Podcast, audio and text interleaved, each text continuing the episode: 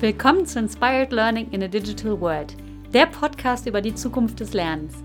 Mein Name ist Wilma Hartenfels und ich freue mich, dass ihr heute dabei seid. Heute spreche ich im Interview mit Michael Krisch. Michael arbeitet seit circa zwei Jahren für Talent Digital.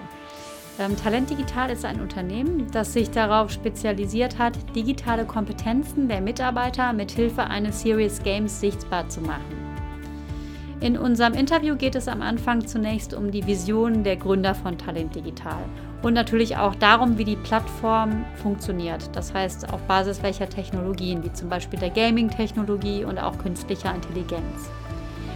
Wir sprechen außerdem ganz intensiv über die Learnings beim Aufbau des Unternehmens und natürlich auch darüber, was ihr daraus lernen könnt, wenn ihr euch gerade auch im Aufbau eines Unternehmens befindet.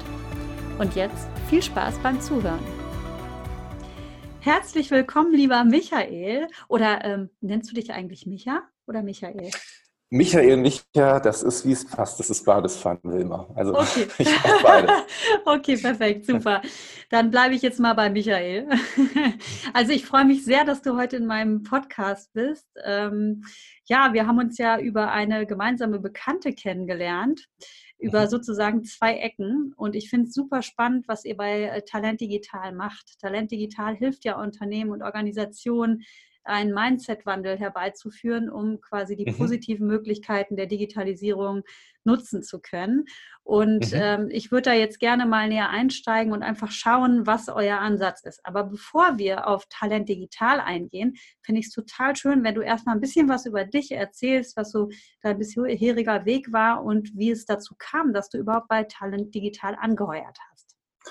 Ja, das ist eine Frage, die lässt sich, also ich versuche es mal ganz kurz zu fassen, weil das tatsächlich eine Sache ist, sehr, über die ich sehr lange, lange reden kann, weil ähm, ich immer sehr gerne auch Gesprächspartner bin für Leute, die so ein bisschen nach Menschen suchen, die vielleicht nicht so den Standard äh, Lebenslauf irgendwie haben, um zu sagen, naja, das kann im Leben auch manchmal ganz cool sein, wenn man links und rechts ein paar andere Sachen mal gemacht hat oder zusätzliche Erfahrungen mit einbringt. Mhm. Also ganz easy gesprochen, ähm, ich habe Medienwirtschaft mal studiert in Köln, habe dann ähm, mich sehr lange in der Kreativszene umhergetrieben, also in verschiedenen Werbeagenturen gearbeitet, fand das dann aber nicht ganz so cool und habe mich dann 2011, Ende 2011 selbstständig gemacht und dann angefangen, eben größtenteils Unternehmen und Organisationen ja im Bereich ähm, Identitätsfindung, Kommunikation, Marketing zu beraten. Und das ging dann immer stärker auch in die Themen digitaler Wandel rein. Und ähm, das war dann so ein bisschen das Steckenpferd, in dem ich mich dann zunehmend ausgetobt habe, habe dann auch angefangen, verschiedene Dozenturen zu übernehmen, also unterrichte auch an der TH in Köln, an der EMBA in Düsseldorf und ähm, bin dann mehr oder weniger, wie sagt man so schön, wie die Jungfrau ans Kind an das Thema Talent digital rangekommen, weil ich ein Mandat hatte von einem Kunden und der wiederum einen sehr guten Freund hat, das ist der Gründer von Talent Digital, der Roman Rüdiger. Und der kommt eigentlich aus dem bildungspädagogischen äh, Hintergrund und ist aber eigentlich kein wirklicher Pädagoge, sondern mehr oder weniger Seriengründer und hat sehr viele Initiativen gerade im Schulbereich äh, initiiert, wo es eben darum geht, ja, digitale Skills an Schulen zu vermitteln.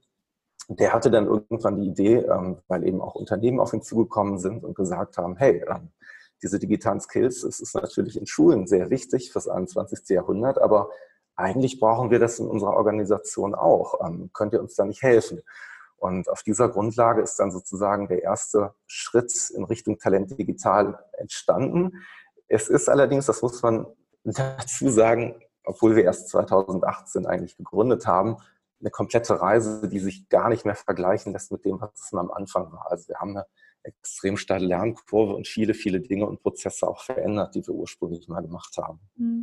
Mhm. Ich finde es total spannend, dass du sagst, der kam aus dem schulischen Bereich und ist dann mhm. in das Unternehmerische reingedriftet. Ich habe immer das Gefühl, es geht eigentlich eher umgekehrt. Mhm. Aber schön zu hören, dass es auch mal so umgeht. Ja, cool. Mhm. Und du, ähm, wenn ich das aus unserem Vorgespräch auch richtig verstanden hast, ähm, warst ja quasi fast von Anfang mit dabei. Ne? Genau, also ich bin eigentlich genau von Anfang an tatsächlich sogar mit dabei. Der Roman hatte die initiale Idee. Ähm, wir haben uns damals dazu ausgetauscht, wie das Ganze funktionieren kann. Und ich bin damals eigentlich, wenn man so möchte, als externer Berater oder Consultant mit dazugekommen, der dann konzeptionell ähm, mitgewirkt hat. Und ähm, irgendwann ist diese Idee immer klarer und konkreter geworden. Wir haben dann auch das Potenzial erkannt Und jetzt bin ich sozusagen auch ähm, ja, fest im Team mit dabei. Und ja, meine Rolle bei Talent Digital, wenn man das so nennen möchte, ähm, der Visitenkarte lautet diese wunderbare COO. Das ist in einem Startup-Umfeld immer sehr netter Titel, aber tatsächlich de facto äh, muss man Mädchen sagen, für alles. Bisschen, Mädchen für alles, genau. Ne? Also man macht halt alles, was anfällt. Ne? Also es ist jetzt sehr schwierig zu sagen, äh, ich bin jetzt hier nur für die Operations zuständig, sondern das geht von Strategie bis, naja, vielleicht wenn man einen Schwerpunkt definieren möchte, dann ist das bei mir tatsächlich eher das Thema äh, inhaltliche Produktstrategie und Umsetzung. Mhm. Es gibt sozusagen Counterpart von mir, das ist der André, der ähm, ebenfalls sehr viel Erfahrung eigentlich im Bereich ähm, ja, IoT, also äh, Internet of Things hat, da ähm, relativ ähm, erfolgreiches Unternehmen gegründet hat, das an die Software AG damals verkauft wurde, der uns als CTO ähm, äh, begleitet und, und unterstützt. Und der kümmert sich eben schwerpunktmäßig um die technische Produktstrategie und bei mir ist es eben, wenn du so möchtest, die inhaltlich konzeptionelle, für die mhm. ich dann verantwortlich bin. Mhm. Sehr, sehr spannend.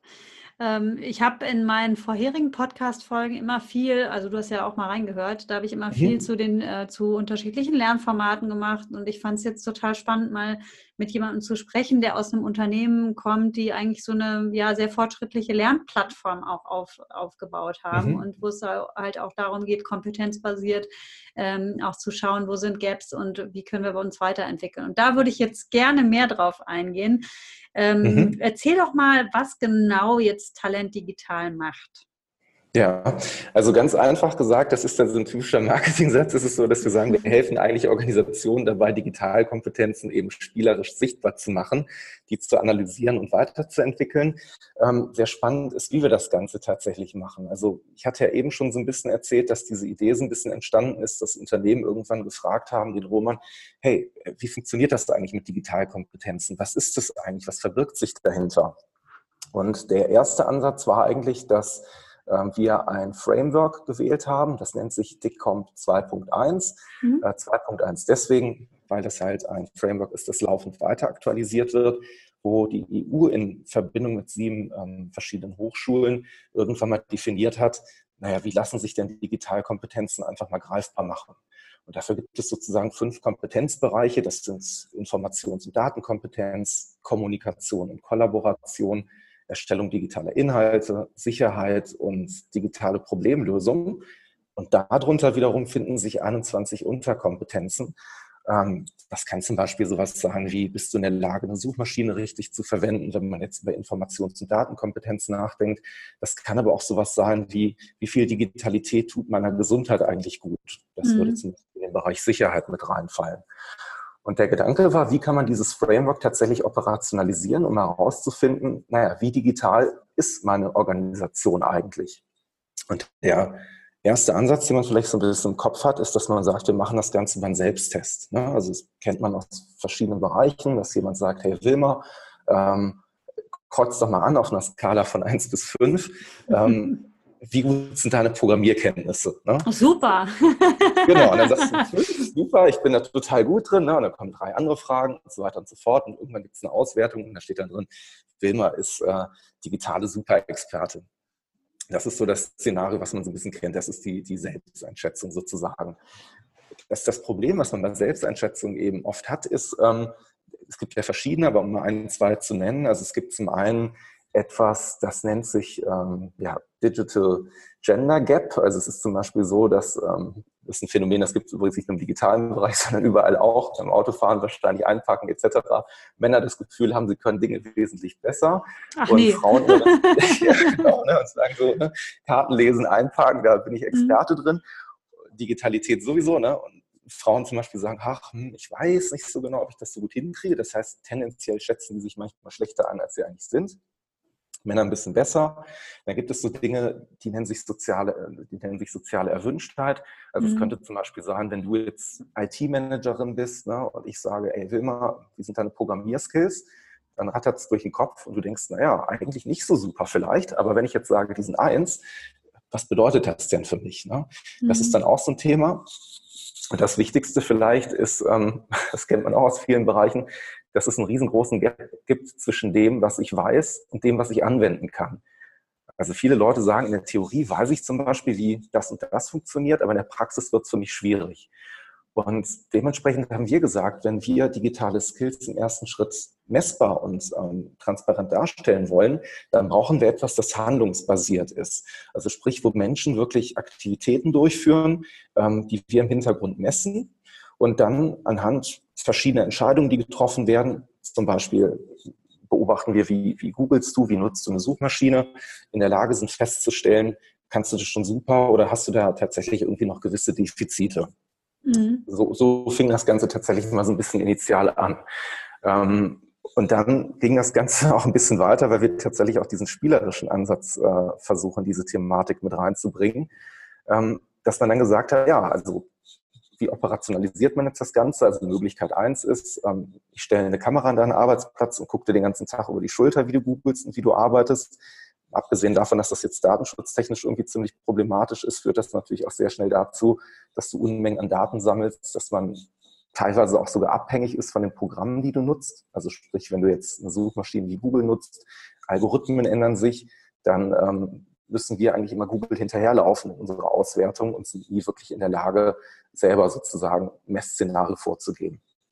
Also haben wir so eine Art ja, virtuelle Umgebung gebaut, die deinem Desktop sehr ähnlich ist, ähm, wo du eben verschiedene Programme hast, die so ein bisschen vielleicht an so ein Programm wie PowerPoint, Word etc. erinnern, an eine Suchmaschine, an einen Browser, ähm, die du dann frei bedienen kannst. Und so war eigentlich mal so der Grundansatz, um zu gucken, wie sind deine digitalen Skills und Kompetenzen, also dieses Messen. Ähm, dann, jetzt geht die Story ein bisschen weiter, stellt man irgendwann sehr, sehr schnell fest, dass ähm, Googlen und Suchen und Texte tippen jetzt nicht so super inspirierend ist und mhm. oh Wunder, wer hätte es gedacht, ne? die Leute da jetzt nicht so viel Spaß dran haben an einem Programm, was im Prinzip ein Word simuliert oder ein Browser simuliert, sich hinzusetzen, was total abgespeckt ist in bestimmten Funktionalitäten und da dann irgendwie rumzuklickern, damit wir im Hintergrund digitale Kompetenzen messen können. Das heißt, zwei Dinge sind an dieser Stelle passiert. Zum einen mussten wir das Ganze in eine Art, also es hat sich wirklich sehr organisch entwickelt, in eine Art spielerische Umgebung packen, weil wir gesagt haben, wir brauchen eine Art von Motivation, warum die Leute die Sachen machen. Das soll den Spaß machen, das soll motivierend sein. Und eben auf der anderen Seite geht es auch darum, dass wir gesagt haben, naja, digitale Skills und Fähigkeiten auf der einen Seite zu messen, das ist ganz spannend, aber was sind die Schritte, die danach kommen? Und uns war dann auch relativ schnell klar, dass wir mit unserer Lösung, das ist im Prinzip eine cloudbasierte Lösung, kann ich gleich auch noch was zu sagen, den Menschen eben die Möglichkeit bieten wollen, sich auch weiterzuentwickeln. Also das heißt, im Hintergrund wirst du gemessen, was kannst du gut, was kannst du schlecht. Daraus entsteht eigentlich ein Profil, was sind deine Stärken, was sind deine Schwächen, das vielleicht sogar noch abgeglichen wird mit dem, was im Unternehmen für deine Position gefordert wird, weil eine Marketing-Person vielleicht andere Fähigkeiten braucht als eine IT-Person. Und dann ist an das ganze Thema eine Art Qualifizierungsmarktplatz dran gedockt, der dir dann eben wirklich passend auf dein Profil, Stärken, Schwächen und dem, was du können sollst, Kurse, Seminare anbietet, damit du eben deine digitalen Skills ja wirklich weiterentwickeln kannst. Also das jetzt so mal in, in aller Kürze. Ja, in aller Kürze. Genau. Stopp. da müssen genau. wir nochmal zurückspulen. nee, cool. Klingt, klingt super, super spannend. Ich habe da natürlich mega viele Fragen. Ich glaube, ich könnte die ganze Nacht wahrscheinlich durchfragen. Ähm, zunächst mal die Frage, ähm, du, du sagst, ihr habt da so einen Gamification-Ansatz ähm, äh, oder einen Gaming-Ansatz gewählt, mhm. Ähm, wo es dann äh, so, eine, so eine gewisse Art Storyline gibt, wo der, wo der User dann so ein bisschen an die Hand genommen wird ne? und, genau. und im Prinzip das Gefühl hat, dass er so sich innerhalb von so, einem, so einer Geschichte befindet. Genau. Oder, ne? Genau. Genau. Und genau. Also, hm? Mhm. Erzähl ruhig mir. Hm? Ach so, nee, genau. Ähm, tatsächlich, das stimmt. Ähm, es wurde eine Geschichte entwickelt. Auch da gibt es wieder eine riesengroße Lernkurve, ähm, muss man dazu sagen, weil wir am Anfang, also man muss, man muss dazu sagen, das ganze Thema, was wir machen, eben durch diese DICCOMP-Geschichte, aber eben auch durch die Zusammenarbeit mit verschiedenen Wissenschaftlern, die uns da unterstützen. Das ist der Professor Dr. Klaus Stulle aus Köln oder das MMB-Institut aus Essen. Auch. Na, ja, cool, siehst du. ja, genau. Der ist im Prinzip so ein bisschen dafür da, dass das, was wir machen, auch wissenschaftlich irgendwie tatsächlich valide ist und jetzt nicht ja. irgendwie nur aus, aus Spaß und so basiert, sondern eben auch so aus, aus, psychologischer Sicht natürlich alle Kriterien erfüllt, die irgendwie wichtig sind. Der sitzt bei uns auch im Beirat deswegen. Ähm, naja, auf jeden Fall, wie gesagt, ähm, fängt man halt eben an und wir haben gesagt, okay, lass uns mal erstmal Motivation aus den Aufgaben herausfinden. Das heißt, wir haben dieses Framework von DICCOMP genommen. Da steht dann zum Beispiel drin als Beispiel, was ich eben gesagt habe, bist du in der Lage, eine Suchmaschine zu bedienen? Und dann haben wir eine Aufgabe konzipiert, die irgendwie hieß, ähm, deine Firma feiert demnächst irgendwie den wichtigen Digitaltag. Das ist ein großes Firmen-Event. Ähm, du bist dafür verantwortlich und über eine Suchmaschine sollst du bestimmte Informationen herausfinden und suchen. Und eine dieser Fragen ging dann teilweise auch in eine Richtung, ähm, naja, suche Informationen zum Thema Rente, also Rentenversicherung, Wulrup-Rente versus Riester-Rente, weil wir gesagt haben, wenn du das halt wissenschaftlich objektiv betrachten willst, ist es eigentlich ganz cool, wenn du ein Thema hast, wo die Leute vielleicht nicht so super viele Berührungspunkte mit haben, damit man nachher nicht so ein bisschen Branchenexpertise drin hat, weil du vielleicht irgendwie ein Automobilszenario hast oder wie auch immer. Also mhm. Also wählen wir irgendwas, womit Leute sich dann beschäftigen müssen, ob es jetzt spannend ist oder nicht, spielt gar keine Rolle, sondern mal gucken, wie weit die kommen. Das ist natürlich total doof gedacht, wenn du irgendwie aus der Gaming-Perspektive kommst, ne? weil die Leute dann irgendwann gesagt haben, ach du Scheiße, ne? jetzt sollen wir suchen und dann auch noch so ein Thema, das macht schon mal gar nicht so viel Freude. Mhm. So, ne? Und dann sitzt man da ne, in seiner Zufriedenheit und sagt, verdammt, gut, dass wir mit Nutzern zusammenarbeiten und auch ein echtes Feedback einholen. Wir müssen unbedingt an der Story arbeiten, was ändern. Und im Moment sind wir tatsächlich angekommen, ähm, so ein bisschen in einem episodischen Konzept zu arbeiten mit Staffeln, also so wie du es halt vielleicht von Netflix oder anderen Streaming-Diensten, Formaten kennst, dass wir verschiedene Staffeln haben, die alle einer großen, wie soll man sagen, Story untergeordnet sind. Und darüber steht eine Geschichte, dass du ein Erfinderunternehmen leitest. Das heißt, du bist im Prinzip eine Person, die mit ihren Erfindungen die Welt zu einem besseren Ort machen möchte. Du möchtest ähm, ja, die Menschheit glücklicher machen jeden Tag und die Welt ein bisschen schöner. Und das passt eben auch so ein bisschen die Thematik ran, weil Erfinder lösen Probleme. Mhm. Die meisten Organisationen haben eben auch Probleme zu lösen. Sei es jetzt irgendwie Kundenprobleme durch ihre Produkte oder durch Prozesse oder durch Dienstleistungen, die sie haben. Das heißt, das Setting ist jetzt ein bisschen näher an dem dran, was, was wirklich auch im Unternehmen passiert.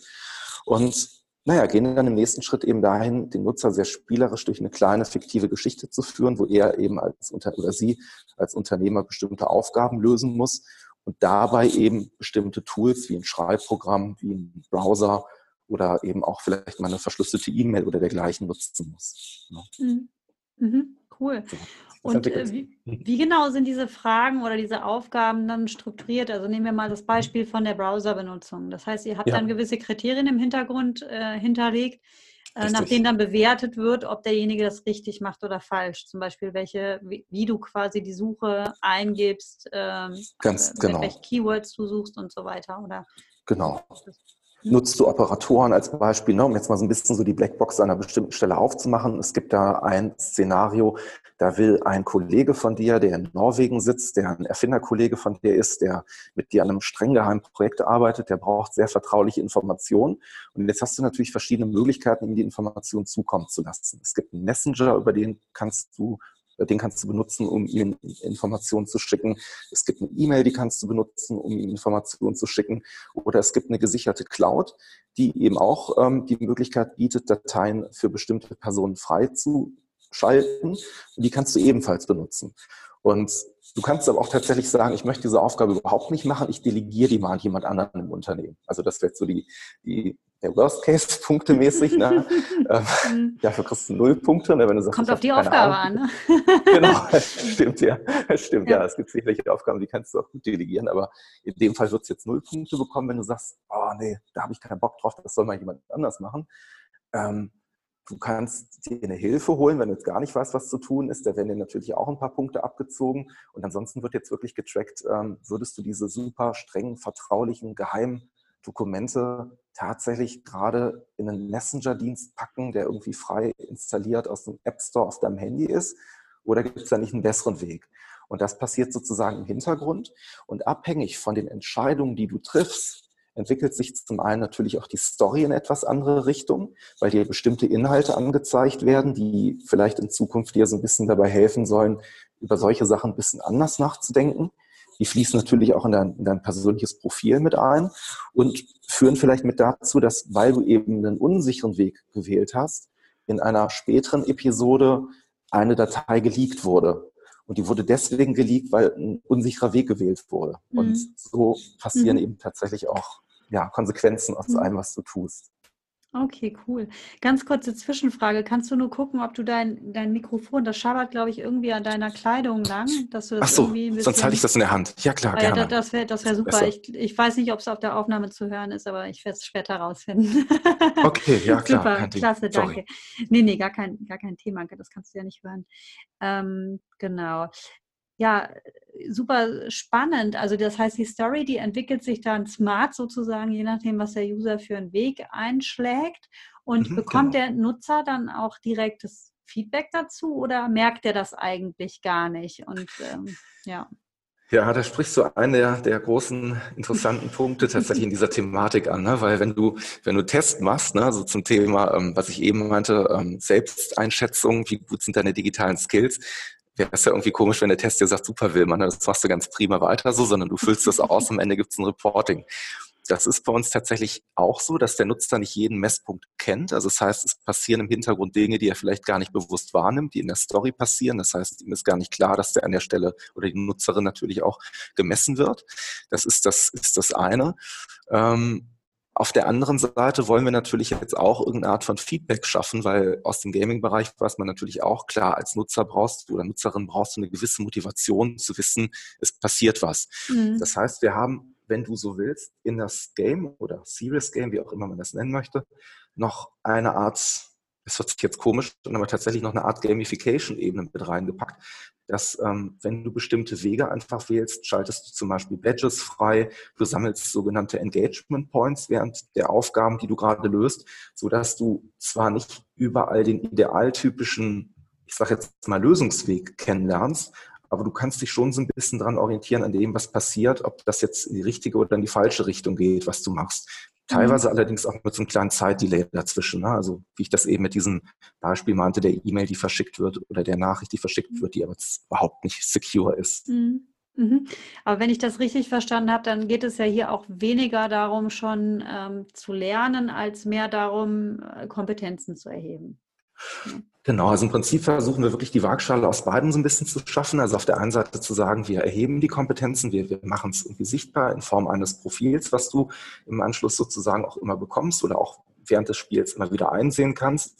Gleichzeitig geht es aber eben auch darum, dass zum Beispiel, ähm, um jetzt dieses Beispiel mit der E-Mail nochmal zu nehmen, gibt es auch so Szenarien im Game, wo du etwas machst, was du augenscheinlich besser oder anders machen kannst, wo dann vielleicht der Partner, der diese Nachricht bekommt, in dem Fall jetzt der Erfinder auf der anderen Seite, wenn du den unsicheren Weg wählst, dir schreiben würde, hey Wilma, ähm, muss das sein, dass du mir solche vertraulichen Informationen über den Messenger schickst? Mhm. Ähm, schau mal, hier gibt es einen Weg, wie es besser ist. Wenn du es Mhm. in Zukunft machst, nutzt doch bitte die verschlüsselte E-Mail oder Mhm. den verschlüsselten Cloud-Service, weil wir können uns das nicht leisten, dass unser Projekt irgendwie an die Öffentlichkeit gelangt. Also Ach so. sowas passiert tatsächlich auch, dass du so eine Art edukativen Inhalt hast, der dir so ein bisschen spielerisch allerdings auch aufzeigen soll, naja, das war jetzt vielleicht nicht so ganz optimal gerade. Mhm. Ich wünschte ja, ich hätte die Gelegenheit gehabt, diese Plattform vor, äh, vor unserem Interview Ja. mal zu testen, aber da ihr gerade so mitten im Rework seid, ist echt sehr, sehr Ja. schade. Das ist super spannend, klingt sehr, sehr spannend. Ja. Das ist genau so ein bisschen der Prozessen, in dem wir uns gerade befinden, das, Ja. äh, was du auch ansprichst, ne? so von, von einer Story auf die andere. Also wir haben gerade, wie gesagt, echt viel gelernt, haben sozusagen, wenn man so möchte, jetzt gerade ähm, die Anpassung vorgenommen für die, für die zweite Geschichte und die ist tatsächlich noch nicht ganz frei, leider. Ja, ist nicht schlimm. Das kommt ja noch. ich freue mich schon drauf. ähm, welche Technologien kommen denn da im Hintergrund zum Einsatz? Arbeitet ihr da auch mit KI oder ist das Mhm. alles hart programmiert oder wie genau funktioniert das? Ja, also insbesondere tatsächlich im Bereich, ähm, das ist jetzt einer, den ich so ein bisschen ausgespart habe, aber wenn man unser Produkt jetzt wirklich in verschiedene Etappen trennen möchte, muss man sagen, es gibt, ähm, das ist vielleicht auch mal ganz interessant, es gibt natürlich eine, ich nenne es jetzt mal spielerische Nutzerumgebung, die für die Mitarbeiterinnen der einzelnen Organisation eben aufrufbar ist, wo die das Game spielen. Dann gibt es natürlich eine Art Dashboard-Umgebung, wo dann zum Beispiel eben, naja, der CDO, der CIO oder jemand aus dem, aus dem strategischen Board so ein bisschen erkennen kann oder aus dem strategischen äh, Personalentwicklungsbereich sehen kann, wo stehen wir gerade, wie entwickeln wir uns gerade. Das heißt also, diese beiden Bereiche oder Layer sozusagen schaffen wir mit unserem Produkt.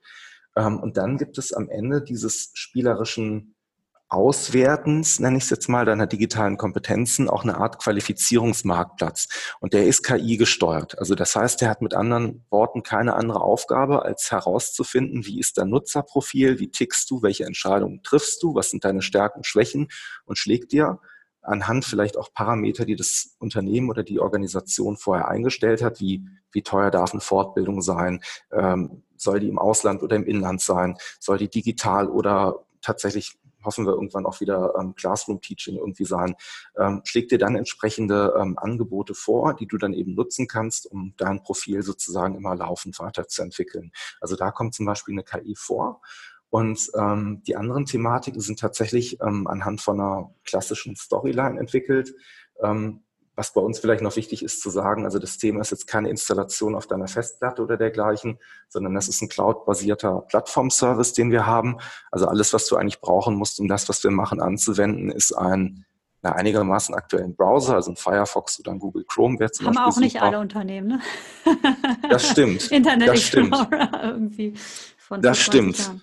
Genau, und das ist tatsächlich auch so ein bisschen so die Lernkurve, die wir gerade mhm. auch so ein mhm. bisschen haben, weil wenn du sagst, also ich meine, die Idee, die wir haben, ist ja tatsächlich auch zu sagen, wir wollen eben Mindset Change irgendwie ähm, erzielen. Also das ist ja auch das Wort, was du eben so am Anfang so ein bisschen zitiert hattest. Ne? Mhm. Ich glaube, unterm Strich ist genau das ja das Thema. Ne? Du kannst ja eine super gute Digitalstrategie haben, du kannst teilweise auch eine super tolle Hardware haben, wenn du aber die Menschen nicht hast, die das Mindset irgendwie haben, da eine Digitalstrategie zu leben und umzusetzen, dann hast du ein Problem. Und zu diesem Mindset gehört aber gleichzeitig auch, und so geht dann der, wie soll man sagen, der Strom auch dann doch wieder in die andere Richtung, gehört dann natürlich auch, dass ein Unternehmen das ernsthaft sagt, wir wollen uns in der digitalen Transformation weiterentwickeln, dass die eben auch sagen, na ja, ein Internet Explorer 20 Jahre alt, das ist halt vielleicht jetzt nicht gerade digitale Transformation, das ermöglicht es auch nicht. Ne? Und dieses mhm.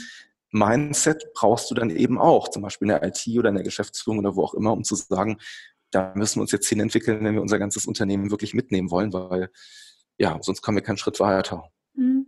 Ja, spannend. Und ähm, da ähm, ist ja auch jedes Unternehmen unterschiedlich, auch im Reifegrad der Digitalisierung. Und da frage ich mich ja. gerade so ein bisschen, du hast ja gesagt, die Unternehmen können auch ähm, festlegen, ähm, äh, ja, wie stark gewisse Digitalkompetenzen ausgeprägt sein müssen. Mhm. Auf welchem Granularitätslevel können das denn Unternehmen festlegen? Also ähm, es gibt ja mhm. auch Unterkompetenzen von diesen fünf Clustern, genau. die du genannt hast, und das ist dann auf, auf der Unterkompetenzebene oder geht das noch weiter runter? Genau, also im Prinzip geht es tatsächlich auf diese Unterkompetenzebene runter, also auf die der 21, aber tatsächlich versuchen wir da eben jetzt gerade, ähm, das ist auch ein Prozess, in dem wir uns befinden, sogar noch eine Stufe weiter runterzukommen, weil auch diese Unterkompetenzebene manchmal relativ viel Spielraum für Interpretation mhm. lässt. Also Unterkompetenzebene kann zum Beispiel sein, ich kann programmieren. Und jetzt kannst du natürlich sagen, ich kann programmieren heißt, naja, kann er C++, kann er irgendwie, keine Ahnung, fighten oder was auch immer, welche, welche Sprachen beherrscht er eigentlich. Das heißt also, eigentlich müssen wir da noch eine Ebene tiefer gehen und sagen, unter Programmieren verstehen wir als Unternehmen oder Organisation XYZ vor allem folgende Fähigkeiten oder folgende Fähigkeiten nicht. Und die werden dann tatsächlich ähm, auch mit abgefragt und dann auch dargestellt. Also das heißt, ähm, das ist eigentlich so der Schritt, an dem wir gerade auch wirklich arbeiten, mhm. das noch weiter aufzubohren, um da dann tatsächlich den Unternehmen die Möglichkeit zu bieten, ähm, bestimmte Dinge eben noch stärker im Detail festzulegen oder zu definieren. Was ist mit fachlich digitalen Kompetenzen? Also jetzt zum Beispiel für ja. Marketingbereich, Salesbereich oder so. Habt ihr sowas auch abgedeckt oder sind das eher so generelle Digitalkompetenzen? Ähm, das kommt so ein bisschen drauf an. Also wenn du jetzt zum Beispiel sagst, aus dem Marketingbereich kommt, du meinst damit vielleicht jetzt konkret ein ganz bestimmtes CRM-Tool oder so zu beherrschen Beispiel, zu können. Ja. Hm. Ne, dass du sagst, wir benutzen, keine Ahnung, HubSpot ne, und es soll irgendwie wichtig, also ist das okay? Sorry, ich habe jetzt einen Namen genannt, sonst. Ja, ja, kein Problem. Wir werden ja nicht dafür bezahlt also, von aus. Achso, genau, okay, ich wollte gerade sagen, also ich will jetzt hier nicht irgendwie irgendwas nee, nee. pushen oder so, ne? ich bin ja nicht so bezahlt, das genau zu machen. Genau. Ähm, also angenommen, genau, du nutzt, nehmen wir jetzt mal ein namenloses ähm, ja, CRM-System oder wie auch immer. Ähm, dann gibt es tatsächlich auch die Möglichkeit, ähm, das ist eine Sache, die haben wir jetzt eben auch ähm, oder versuchen wir jetzt gerade mit den ersten Co-Innovationspartnern weiter auszurollen, die Möglichkeit zu sagen, ähm, wir fokussieren vielleicht eine Episode innerhalb unserer Story spezifisch auf dieses Tool. Das muss sich natürlich dann irgendwie wirtschaftlich auch rechnen. Also auf der einen Seite gibt es entweder den klassischen Fall der Co-Innovation, dass man sagt, wir finden das Feature so spannend, dass wir es dann generell in unser Produkt irgendwann mit einbeziehen und ausrollen, also für alle Nutzer. Oder es gibt natürlich auch die Möglichkeit zu sagen, ich hätte gerne individuelle Anfertigungen, die Anfrage haben wir zum Beispiel auch von einem Unternehmen, das aus dem Bereich Architektur kommt. Und da gibt es das Building Information Management, also BIM.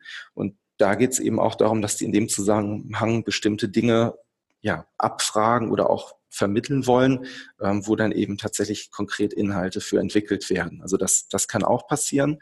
Ähm, ansonsten, wie gesagt, fällt unsere Story immer wieder so ein bisschen den aktuellen Stand der, der wie soll man sagen, aktuellen technologischen Entwicklung, weil das Spannende ist ja auch vielleicht auch das so ein bisschen als Idee, das Spiel ist auch nie wirklich abgeschlossen. Also es ist im Prinzip eine Idee, dass Story oder Episode um Episode hinzukommen, wenn mhm. sich Dinge um uns herum ändern. Also zum Beispiel können wir heute über Suchmaschinen reden und sagen, ah, es ist super wichtig, dass du Boolsche Operatoren benutzt, also so Zeichen wie Plus, Minus, oder wie auch immer, ne, um, um dann deine Suche ein bisschen besser zu gestalten. Und in zwei Jahren geht es vielleicht gar nicht mehr darum, dass du das tippst, sondern dass du in der Lage bist, weil alles eben über Sprache gesteuert wird, mhm. eine vernünftige Sprachsuche zu bedienen. Das heißt, wir können die eine Aufgabe komplett deleten und den Prozess innerhalb der Story natürlich auch anpassen auf die Begebenheiten, die gerade im Umfeld ähm, ja, unserer Welt eben auch stattfinden und passieren cool. Es ist auf jeden Fall super wichtig, ne? weil wenn man da stehen bleibt, also gerade bei dem Thema, da, da ändert sich alles so schnell. Also selbst wie man Suchmaschinen äh, verwendet noch von vor zehn Jahren, das war ja auch komplett anders. Ne? Also, Absolut. Das ist auch schon genau. viel getan. Wenn du mal so zusammenfasst, ähm, also ich, ich finde es ja total spannend, immer mit Startups zu sprechen, weil ich das so toll finde, irgendwie diese Entwicklung auch, die von der Idee und dann zur, äh, wirklich äh, zum konkreten Prototypen und dann in diese Phase zu, zu gehen. Und das finde ich super spannend. Was waren denn so auf dem Weg so die, äh, die Erfolgsfaktoren, wo du gesagt hast, das sind so Dinge, die, die waren super wichtig für unsere Entwicklung. Und äh, mhm. wenn, wenn jetzt jemand irgendwie sagt, er will irgendwie so eine Plattform entwickeln, dann würde ich dem das auf jeden Fall raten. Ja, absolut. Also ich versuche mal so ein paar Sachen zusammenzufassen. Also ich glaube, auch da gibt es einmal diese, diese inhaltlich-konzeptionelle Ebene. Also dieses Framework, über das ich gesprochen habe, DICOMP, ähm, das ist im Prinzip frei verfügbar. Ne? Das haben wir tatsächlich nicht, nicht selber entwickelt, sondern wie ich eben gesagt habe, das haben wir uns als, als Blaupause benutzt. Und da war natürlich der erste große Meilenstein für uns, das überhaupt zu operationalisieren. Mhm. Weil ähm, auch das hatten sich natürlich schon ein paar Leute mal überlegt, aber es ist nicht ganz so einfach und deswegen ist es auch gut, dass wir da eben, das ist vielleicht ein Hinweis für, für Menschen, die in einer ähnlichen Situation stehen, ich glaube, sich die Personen mit hinzuzuziehen, die Domain-Expertise haben. Also wir haben im Unternehmen sicherlich viele, viele Leute, die das und das ganz gut können, aber es gibt vielleicht Spezialisten für, für andere Bereiche, mit denen eben zusammenzuarbeiten, da Wissen mit einzuholen, dass das uns vorwärts bringt, das halte ich für, für super essentiell. Und da war eben auch gerade die Zusammenarbeit mit dem, mit dem äh, Klaus Stulle, mit dem MMB-Institut für uns wirklich wichtig, um einfach da sozusagen die Hürde zu nehmen, in die erste Situation reinzukommen. Ähm, danach war es eben auch sehr wichtig, dass wir relativ früh schon versucht haben, erste Unternehmen und Organisationen anzusprechen, die für uns als ja, Co-Innovation-Partner mit in Frage kommen. Das heißt, Unternehmen, die den Mehrwert dieser Idee verstanden haben und Organisationen und gesagt haben, das ist cool, das wollen wir von Anfang an mitbegleiten und stellen uns ein bisschen, naja, ich sag mal so ein bisschen als Versuchskaninchen mit zur Verfügung und geben euch Feedback. Mhm. Ähm, weil sonst entwickelst du super schnell, das ist das, was ich eben so ein bisschen meinte, in dieser kleinen Welt, in der wir uns alle so wohlgefühlt haben, diese Story mit Riester-Rente und Rübenbruch-Rente und man freut sich, ne? Und kriegt dann auf einmal lange Gesichter zu sehen, weil die Leute sagen, ach du Scheiße, ähm, das hat jetzt aber nichts mit Spiel zu tun, das ist Folter, was ihr hier macht, ne? Und so ein Feedback ist dann auch erstmal sehr deprimierend, ähm, aber im nächsten Moment natürlich auch sehr motivierend, wenn man genau weiß, okay, stimmt, da müssen wir ein bisschen dran schrauben. Und dieses Nutzerfeedback einzuholen, also wirklich sehr nutzerzentrisch zu arbeiten, mhm. eben von Anfang an eben auch zu schauen, dass die Personen, die für einen in Frage kommen, mit in den Prozess eingebunden werden. Das ist so, glaube ich, der zweite wichtige Faktor, um den es äh, um den es eben geht. Und dann muss man sicherlich auch sagen, das ist jetzt eine kommerzielle Ebene, aber ähm, es hat uns natürlich auch sehr geholfen, dass, dass es Menschen gibt, die da wirklich von Anfang an auch an die Idee geglaubt haben, die das Ganze finanziell mitgetragen, unterstützt haben. Seit einiger Zeit ist der Tech Vision Fonds aus Aachen noch ähm, sozusagen mit dabei, uns weiter auf zu, zu unterstützen und uns ja eben auch ein Netzwerk zu gewährleisten, mit dem wir dann eben auch weiterhin das Produkt aufbauen können. Und das ist natürlich auch ein Traum, der hm. Den nicht jedes Startup hat, ne? Den nicht jeder hat, ne? Aber der, ja, ja. der also wirklich in der Phase, in der wir uns befinden, weil das ehrlicherweise auch eine sehr kostenintensive Sache ist, das aufzubauen, wirklich extrem mhm. hilfreich ist. Ne? Ähm, ja. Da wirklich auch die Qualität des Produktes zu erhöhen. Ne? Deswegen ja, sind das jetzt so vielleicht so die Key Learnings, also wirklich zu sagen, man, man bezieht seine Kunden so früh wie es geht in den Prozess mit ein, holt sich Feedback ab, ähm, versucht selber die Dinge, die man nicht so gut kann, mit den Menschen, die es ganz gut können, Hand in Hand irgendwie gemeinsam zu entwickeln und naja, macht das Ganze eben in einem Netzwerk von, von, von tollen Menschen und die, die haben wir hier bei Talent Digital. Mhm. Das ist halt echt, echt cool. Cool. Ja, also man hört es auch schon in deiner Stimme. du bist sehr überzeugend, was das angeht. Ähm, ja, wir haben jetzt schon echt lange geredet. Also die Zeit okay. verfließt sehr, sehr schnell. Ähm, ich hätte noch drei kleine Abschlussfragen für dich. Ja, klar. ähm, und zwar, die erste Frage bezieht sich so auf das Lernen in, äh, sagen wir mal so ungefähr zehn Jahren, 2030. Was glaubst du, wie Lernen in 2030 aussehen wird? Ja, also ich glaube tatsächlich, also was ja passieren wird, ist ja, wenn man sich jetzt auf so ein paar Studien und so bewegt, sowieso, dass das Thema digitale Kompetenzen als solches immer wichtiger wird. Da müssen wir, glaube ich, gar nicht drüber sprechen. Das ist, glaube ich, den meisten auch klar. Ich glaube natürlich auch, dass sich das, das Wie ein bisschen stärker noch von den Endgeräten entfernen wird. Also sprich, dass wir das, was wir momentan noch so ein bisschen als Desktop-Lernen sehen oder das, wo du eben sagtest, naja, dann sitzen die Leute halt irgendwie vor ihrem Internet Explorer von vor 20 Jahren, dass das in 20 Jahren einfach nicht mehr möglich ist, weil diese Unternehmen dann wahrscheinlich um es mal ganz böse zu sagen, den Anschluss schon so weit verloren haben, dass die, dass die noch ganz andere Probleme haben. Mhm. Also das heißt, ähm, dass aus meiner Sicht tatsächlich ähm, wahrscheinlich, so würde ich es jetzt überhaupt mal in die Zukunft sehen, kann ich auch nicht, das, das würde ich manchmal ganz gerne, ähm, digitales Lernen eigentlich zu unserem Alltag mit dazugehört. Momentan ist es ja oft so, dass man da immer noch so ein bisschen Überzeugungsarbeit leisten muss bei manchen Unternehmen, auch gerade wenn man jetzt vom Game herkommt, dass man sagt, na ja, ja, es ist ein Spiel, aber es hat natürlich eine wichtige Implikation für euch, nämlich eure Prozesse, euer Business und das, was ihr so tut, irgendwie nach vorne zu bringen. Und das muss manchmal noch legitimiert werden. Also ich glaube, dass wir da in zehn Jahren einfach viel weiter sind, weil die meisten Unternehmen und Organisationen einfach verstanden haben, dass Lernen eben nicht mit dem Abitur oder im Studium oder, oder welcher Form von Ausbildung auch immer endet, sondern dass es halt immer weitergeht. Das, das glaube mhm. ich ganz fest. Naja, und das Lernen halt Spaß machen sollte, ne? Absolut, absolut, genau. Auch, stimmt. Das ist, das ist auch hilfreich.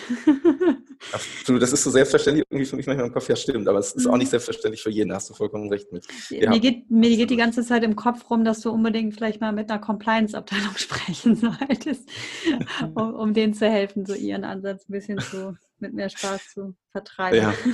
Ja, ja möglicherweise. ja.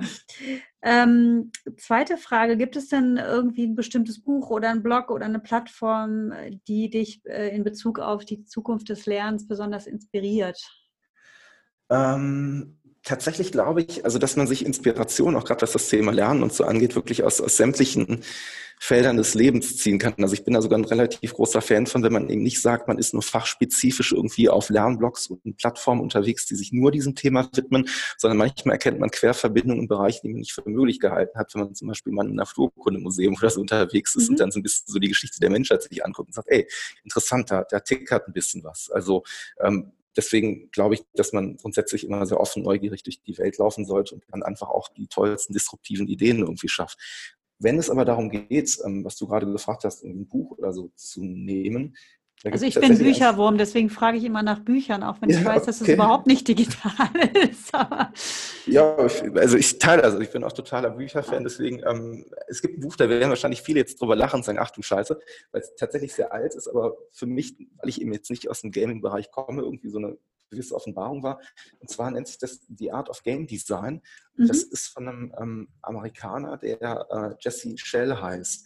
Und der beschreibt so ein bisschen eigentlich super spannender Lebenslauf auch. Also der war mal Profi-Jongleur, äh, hat dann aber angefangen, Software zu entwickeln, war dann zeitweise bei Disney, irgendwie hat da ähm, im Interactive-Team eine ganze Menge gemacht und dann irgendwann sein eigenes Game-Studio aufgebaut und beschreibt so ein bisschen auch teilweise, wie er eben aus dieser Welt des Entertainments kommt, angefangen hat, perfekte Umgebung in Games zu bauen. Und das ist, ist wirklich spannend. Und er hat einen sehr strukturierten Prozess. Das ist auch ein relativ dickes, umfassendes Buch, also fast schon so ein kleines Kompendium für alle, die sich so für Game Design und dergleichen interessieren, wo man so einen kleinen oder auch sehr guten Einblick eigentlich sogar bekommt in, in Dinge, die wirklich wichtig sind, von was ist eigentlich die Story meines Games, bis hin zu, wie, mhm. welches, warum sind Sounds überhaupt wichtig und wie kann man das in Prozesse innerhalb von Teams packen und steuern. Also das hat mir echt gut gefallen, das muss ich ganz cool. ehrlich sagen. Packe ich sehr gerne in die Show Notes. gerne. Cool. Letzte Frage. Was rätst du denn den Zuhörern, die jetzt die Lernwelt der Zukunft mitgestalten wollen? So, was können so erste Schritte sein, wenn jemand sagt, oh, ich würde gerne loslegen, was zu tun und diese, ne, diese neue Welt mitzugestalten? Ja. Ja, ja, du hast es eigentlich gerade in deiner Frage gesagt, leg los. Weil das ist eben ja. das, das Schöne, ne? Es gibt immer so, immer so diese Situation, ne? das kennt man auch so gut, jetzt Corona-Zeit leider nicht mehr so oft, aber eigentlich so diese mhm. Bier-Situation, wo alle zusammen am Tisch sitzen, einer sagt, man müsste mal, ich habe eine mhm. riesen Idee. Und das wird das Riesending, ne? Und dann ist eigentlich immer so der Test, dass man sagt, ey cool, dann lass uns morgen um sieben Uhr mal treffen und dann arbeiten wir daran.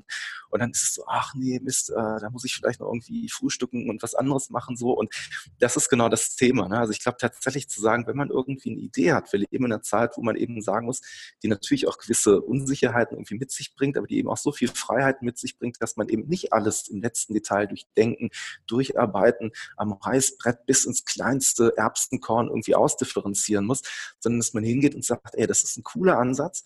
Ich überlege mir jetzt einen Proof, wie das funktionieren kann. Was ist denn die kleinstmögliche einheitlich erstellen kann, um das Ganze wirklich marktfähig zu machen. Und damit lege ich jetzt einfach los und fürchte mich vielleicht auch nicht vor möglichen Konsequenzen, weil das ja auch immer so ein Thema ist, ähm, so, was ist, wenn es schief geht? So, ne, das, das gehört zum Prozess mit dazu. Das ist, äh, ja, es ist wichtig, das dann einfach eben auch in Gang zu bringen und eben nicht nur in seinem Kopf vor sich hin zu brüten und zu sagen, ich würde gerne, sondern es zu machen. Ja. ja. Also Fehler sind definitiv notwendig für Fortschritt. Absolut, das ist, ist Bestandteil ja. des gleichen Prozesses. Das ist, ja. Ja. Absolut, ja. Und ich stimme dir da auch absolut zu, die Begeisterung der Sekunde eigentlich zu nutzen, um mit dem ersten Prototypen zu starten und ja, einfach mal so anzufangen. So hat mein Podcast auch gestartet übrigens. Ja, super. Genau. Toll. Ja. Toll. Cool. Ja, es ist so schade. Wir, wie, ich habe ja am Anfang schon gesagt, ich glaube, wir können die ganze Nacht durchreden. Das hat sich jetzt bestätigt. Wie ähm, lange quatschen wir denn schon? Ich weiß gar nicht, ich habe ja, jetzt gar keine ich Uhr. Ich glaube, es ist schon äh, 50 Minuten, ist es, glaube oh, ich, schon. Wow, Ja, ja, okay, ja, ja, genau. Von da aus. Nein, du musst dich nicht entschuldigen. Ich fand es sehr, sehr, sehr kurzweilig und ähm, ich wäre total gerne noch auf mehr auf die Lernangebote, die da auch im Hintergrund dann ähm, auch angeboten werden, noch eingegangen. Aber das ähm, ich glaube, an der Stelle, genau, an der Stelle machen wir jetzt einfach mal einen Cut und jeder, der ja, sich ja. dafür interessiert, kann sich ja auch auf jeden Fall sehr, sehr gerne bei dir melden. Ich ähm, fand es total Absolut. schön, mit dir zu sprechen. Ich finde es super inspirierend und ich wünsche euch mit äh, Talent Digital super viel Erfolg. Ähm, ich, es ist wirklich, äh, wirklich, wirklich stark benötigt in Unternehmen. Ich habe auch gesehen, wie das läuft, wenn man Selbsttests macht und es funktioniert nicht wirklich gut. Mhm. Von da aus äh, sehe ich da ein Riesenpotenzial und wünsche euch da wirklich das aller, allerbeste und werde definitiv in Kontakt bleiben, um zu gucken, wie sich das Ganze so weiterentwickelt. Vielen Dank dir für deine Zeit. Wilma, ich habe dir zu danken schon, dass, dass ich dein Gesprächspartner sein durfte. Und ja, weiterhin viel Spaß und Erfolg mit dem Podcast, ne? auf jeden Fall. Danke sehr. Wenn euch dieses Interview genauso gut gefallen hat wie mir, dann würde ich mich sehr freuen, wenn ihr es mit anderen Menschen teilt und mir eine Bewertung auf iTunes hinterlasst. Ich freue mich natürlich auch auf jegliche Kommentare zum Podcast und über Anregungen für weitere Interviews. In einem Monat hören wir uns dann wieder bei der nächsten Folge von Inspired Learning in a Digital World. Vielen Dank fürs Zuhören. Bis dahin wünsche ich euch eine tolle und inspirierende Zeit.